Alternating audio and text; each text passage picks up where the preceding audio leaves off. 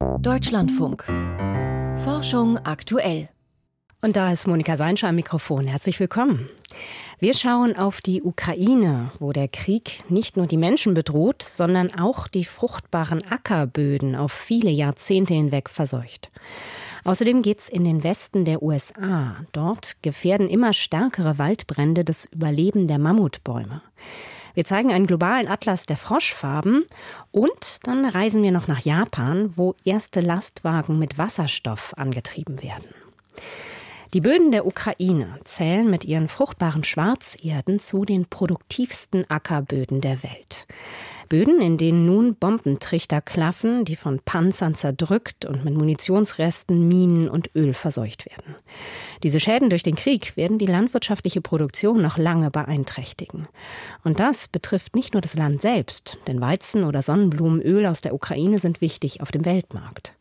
Deshalb versuchen Forschende zurzeit, diese Umweltkatastrophe zu erfassen und vielleicht zu bewältigen. Dagmar Röhrlich berichtet. Felder, die übersät sind mit Sprengkratern, durchzogen von tiefen Rinnen, die militärisches Gerät hinterlassen hat, Öl im Boden, Minen, zerstörte Deiche und Dämme, die Ukraine erlebt derzeit durch den Krieg die wohl schlimmste Umweltkatastrophe Europas, urteilt Olena Melnik von der ETH Zürich. Aus der Munition können giftige Elemente wie Blei, Cadmium, Titan oder Kobalt austreten und die Böden kontaminieren und damit letztendlich die Ernährungssicherheit gefährden. Denn werden diese krebserregenden Schadstoffe nicht rechtzeitig erfasst, können die Gifte in die Nahrungskette gelangen und man sollte wissen, dass die Ukraine vor dem Krieg weltweit rund 400 Millionen Menschen mit Nahrung versorgt hat. Munition und Chemikalien können die Böden für Dutzende Jahre verseuchen. Das Team um Olena Melnik hat erste Bodenproben aus ehemaligen Kampfzonen analysiert. Das Ergebnis, in einigen werden Grenzwerte um ein Vielfaches überschritten. Diese Stichproben sind der Anfang. Möglichst viele der zugänglichen Gebiete sollen beprobt und analysiert werden. Es geht darum zu lernen, welche Belastungen beispielsweise in Bombenkratern auftreten oder wie sich Munitionsreste im Boden auswirken. Mit diesem Wissen sollen dann Drohnen und Satellitenbilder ausgewertet werden, um die Belastungen in unzugänglichen Gebieten abzuschätzen. In einigen Gebieten, die wir nicht betreten können, weil beispielsweise Minen verlegt worden sind, könnten wir Drohnen einsetzen, um den Grad der Verschmutzung zu messen. Und in den noch russisch besetzten Gebieten könnten wir Satellitendaten verwenden, um die Belastung abzuschätzen. Wir wollen ein Forschungsnetzwerk bilden, um das Territorium der Ukraine zu kartieren und die Kontaminationsdaten in ein spezielles Dashboard einzupflegen, das wir eigens für unser Projekt entwickeln. Dieses Dashboard soll dann von der Regierung, den Landwirten und wahrscheinlich auch von Investoren genutzt werden. Es geht darum, die Belastung der jeweiligen Region zu erfassen und Entscheidungen zu treffen, wo welche Sanierungsstrategien angewandt werden oder ob Gebiete für den Anbau von Lebensmitteln gesperrt werden müssen. Sarah Hartmann von der University of California in Berkeley untersucht, wie viele landwirtschaftliche Flächen durch den Krieg in der Ukraine schon verloren gegangen sind. Wenn wir uns nur auf die jüngste Eskalation konzentrieren, zeigen unsere vorläufigen Ergebnisse, dass die landwirtschaftliche Nutzfläche bis 2023 um etwa ein Drittel abgenommen hat, wobei der Rückgang in den Konfliktregionen Donetsk und Luhansk am stärksten ist. Im Süden der Ukraine, dem Gebiet, das am stärksten von der Sprengung des Kachowka-Staudamms betroffen ist, dürfte nach dem Krieg kaum noch etwas so sein wie zuvor, sagt die Umweltforscherin. Dieser spezielle Fall zeigt, wie unterschiedlich widerstandsfähig die Landwirtschaft von Region zu Region ist. Ein einzelnes Ereignis wie die Zerstörung des Staudamms kann jahrelang anhaltende Schäden nach sich ziehen. Diese Region ist klimatisch das trockenste Gebiet der Ukraine und stark von Wasserspeichern abhängig. Erschwerend kommt hinzu, dass das Land durch den Klimawandel immer trockener wird. Forscher gehen heute davon aus, dass Ende des Jahrhunderts in der gesamten Region Bewässerung erforderlich sein wird. Die Erholung der ukrainischen Landwirtschaft nach dem Krieg sollte deshalb gezielt auch mit Blick auf den Klimawandel geplant werden, betont Sarah Hartmann. Etwa indem Pflanzen, die mehr Wasser brauchen, weiter im Norden angebaut werden als bislang. Und wie der Kachowka-Staudamm wieder errichtet wird, das ist ohnehin Gegenstand von Debatten. Hydrologen hoffen, dass er kleiner werden und ökologischen Belangen mehr Beachtung geschenkt werden wird. Das war Dagmar Röhrlich über die Folgen des Ukraine-Kriegs für die Landwirtschaft. Der gewaltigste Baum der Welt wächst in der Sierra Nevada in Kalifornien und er hat sogar einen Namen, General Sherman, nach einem berühmten Armeegeneral im amerikanischen Bürgerkrieg. Dieser Riesenmammutbaum oder Sequoia ist fast 84 Meter hoch und wächst im gleichnamigen Sequoia Nationalpark. Da wimmelt es nur so von ikonischen Nadelhölzern. Allerdings könnte sich das bald ändern, denn Megafeuer haben im Westen der USA derart zugenommen, dass selbst die Mammutbäume inzwischen verbrennen und die Zukunft der Sequoia-Wälder in Gefahr gerät. Volker Rasek hat sich das genauer angeschaut. Manche der sagenhaften Sequoias in der Sierra Nevada waren schon zu Lebzeiten von Jesus Christus da.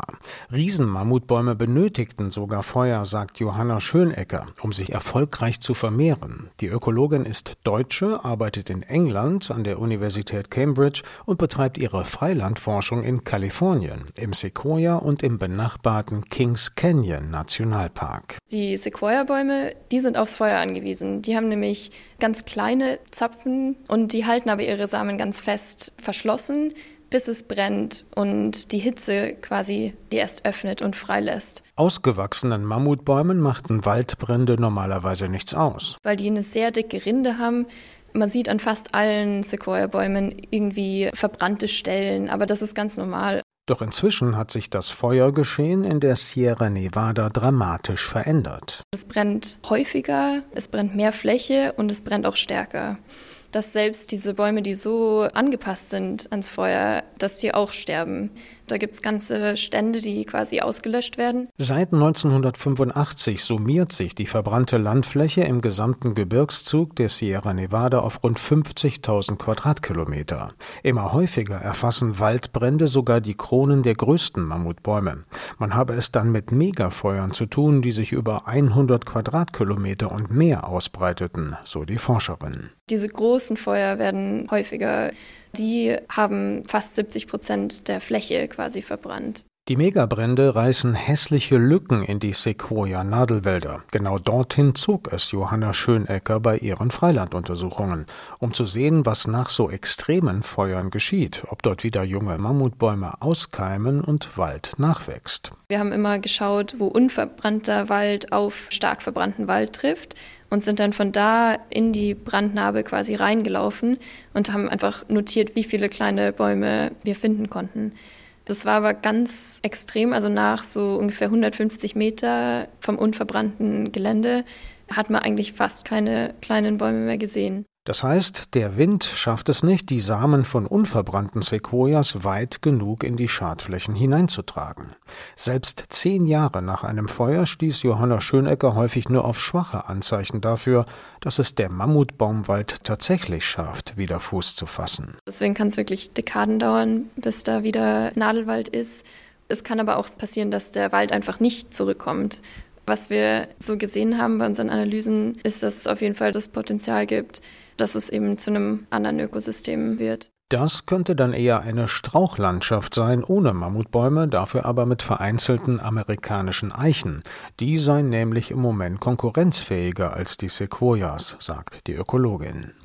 Ganz ähnliche Beobachtungen macht Monica Turner in den Nadelwäldern des Yellowstone Nationalparks weiter nordöstlich. Dort dezimieren die Waldbrände immer mehr Drehkiefern, Felsentannen und Douglasien. Davon profitiert die amerikanische Zitterpappel. Sie wandere zunehmend in die gestörten Flächen ein, sagt die Ökologieprofessorin von der Universität Wisconsin. The change in the fire regime is driven almost exclusively die Veränderungen des Feuerregimes sind fast ausschließlich auf den Klimawandel zurückzuführen. Waldbrände gab es zwar schon immer, aber durch die Klimaerwärmung verlängert sich die Feuersaison und die Wälder trocknen aus. So nehmen die Flächen, auf denen es brennt, exponentiell zu. Auch Monika Turner fürchtet, durch die immer stärkeren Feuer könnten Sequoia und andere Nadelwälder in den berühmten US-Nationalparks stellenweise ganz verschwinden. Das war ein Beitrag von Volker Mrazek. Es gibt viele schöne bunte Frösche. Leuchtend blaue, rote oder gelbe Baumsteigerfrösche zum Beispiel warnen mit ihren knalligen Farben Fressfeinde vor ihrem Gift. Andere Frösche nutzen ihre Farbe zur Tarnung, wie etwa die Moosfrösche, die sich mit ihrer knubbeligen grünen Haut kaum von ihrem Lebensraum unterscheiden. In Nature Communications erscheint heute eine Studie zur globalen Verteilung von Froschfarben und ihren Funktionen. Ich habe die Erstautorin Ricarda Laumeier von der Universität Marburg gefragt, was genau sie untersucht hat. Wir haben uns auf die Funktion der Farbhelligkeit konzentriert. Und zwar hat diese Farbhelligkeit wichtige physiologische Funktionen bei ektothermen Organismen, das heißt bei wechselwarmen Arten. Und das kann zu geografischen Mustern in der Farbhelligkeit führen, dass dunklere Arten einen Vorteil in kälteren Regionen haben, weil sie sich zum Beispiel schneller aufheizen können und hellere Arten in wärmeren Regionen, weil sie es vermeiden können, zu überhitzen.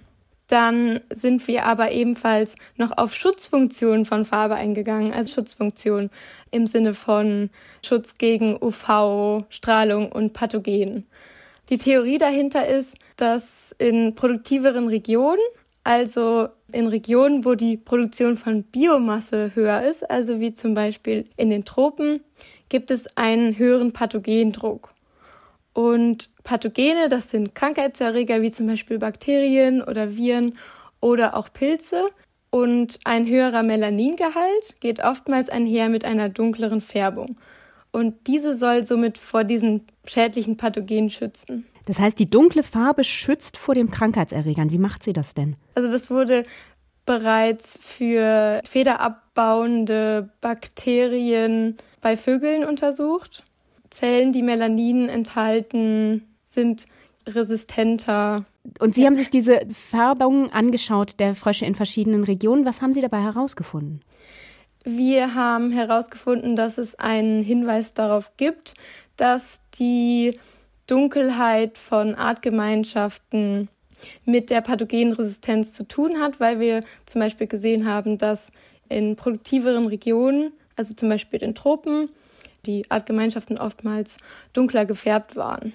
Und was wir auch herausgefunden haben, ist, dass neben einem generellen Muster in der Farbe oder Farbhelligkeit hat sich herausgestellt, dass diese Funktionen nicht in allen Regionen der Welt von gleicher Bedeutung sind, sondern es gibt unterschiedliche Haupteinflussfaktoren auf die Farbhelligkeit in unterschiedlichen Regionen, wie zum Beispiel die Temperatur ist ein Haupteinflussfaktor in der nördlichen Paläarktik oder in Nordamerika, während die Produktivität der Haupteinflussfaktor im zentraltropischen Afrika, Madagaskar oder Südwestaustralien ist und die UV-Strahlung zum Beispiel in den anderen Teilen Australiens oder Peru und Ecuador. Was sind denn jetzt die nächsten Schritte? Also was müsste jetzt als nächstes untersucht werden?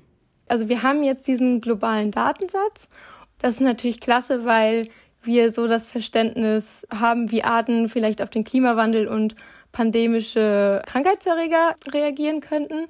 Und das wäre natürlich spannend, nochmal herauszufinden, wie genau das denn für einzelne Arten aussehen würde, damit man natürlich gezielte Schutzstrategien entwickeln könnte. Oder aber wie soll das funktionieren? Man kann die Arten ja nicht dunkler färben, oder? Nee, genau, aber man kann quasi die Ansprüche einer Art an ihre Umwelt herausfinden. Und wenn diese nicht mehr vorhanden ist, dass man dann im besten Falle vorhersagen könnte, wie wahrscheinlich es ist, dass eine Art anfällig ist, zum Aussterben bedroht ist. Sie meinen, wenn es eine besonders dunkle Art in einem Gebiet gibt, was so besonders warm wird, oder? Genau, zum Beispiel, wenn dunklere Arten, die eh schon in zum Beispiel kälteren Regionen vorkommen und da schon am quasi oberen Limit ihrer Toleranzgrenze vorkommen oder in Bergregionen und irgendwann nicht mehr höher oder weiter wandern können, dann ist irgendwann Schluss. Ricarda Laumeier ist Doktorandin an der Universität Marburg und der Fachhochschule Erfurt. In Japan gibt es neuerdings einen regen Transportbetrieb mit Lastwagen, die mit Wasserstoff angetrieben werden. Sie sollen dabei helfen, Japan langfristig klimaneutral zu machen. Deshalb entsteht im Land auch eine ganze Wasserstoffwirtschaft. Felix Lill hat den Entwicklungscampus des Autobauers Toyota besucht, wo der erste Brennstoffzellentruck fährt.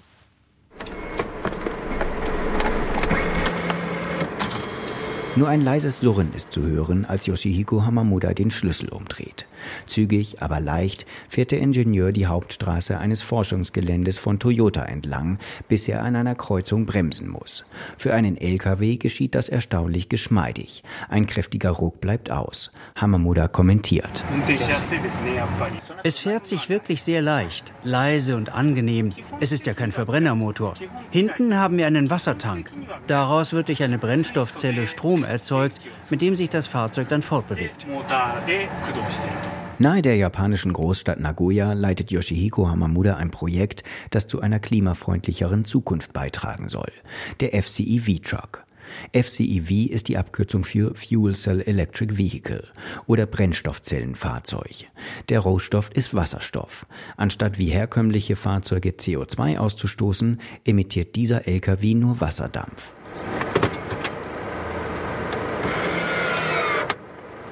Als Yoshihiko Hamamuda den Wagen geparkt hat, erzählt er in einem Besprechungszimmer auf dem Gelände von den Hintergründen des Vorhabens.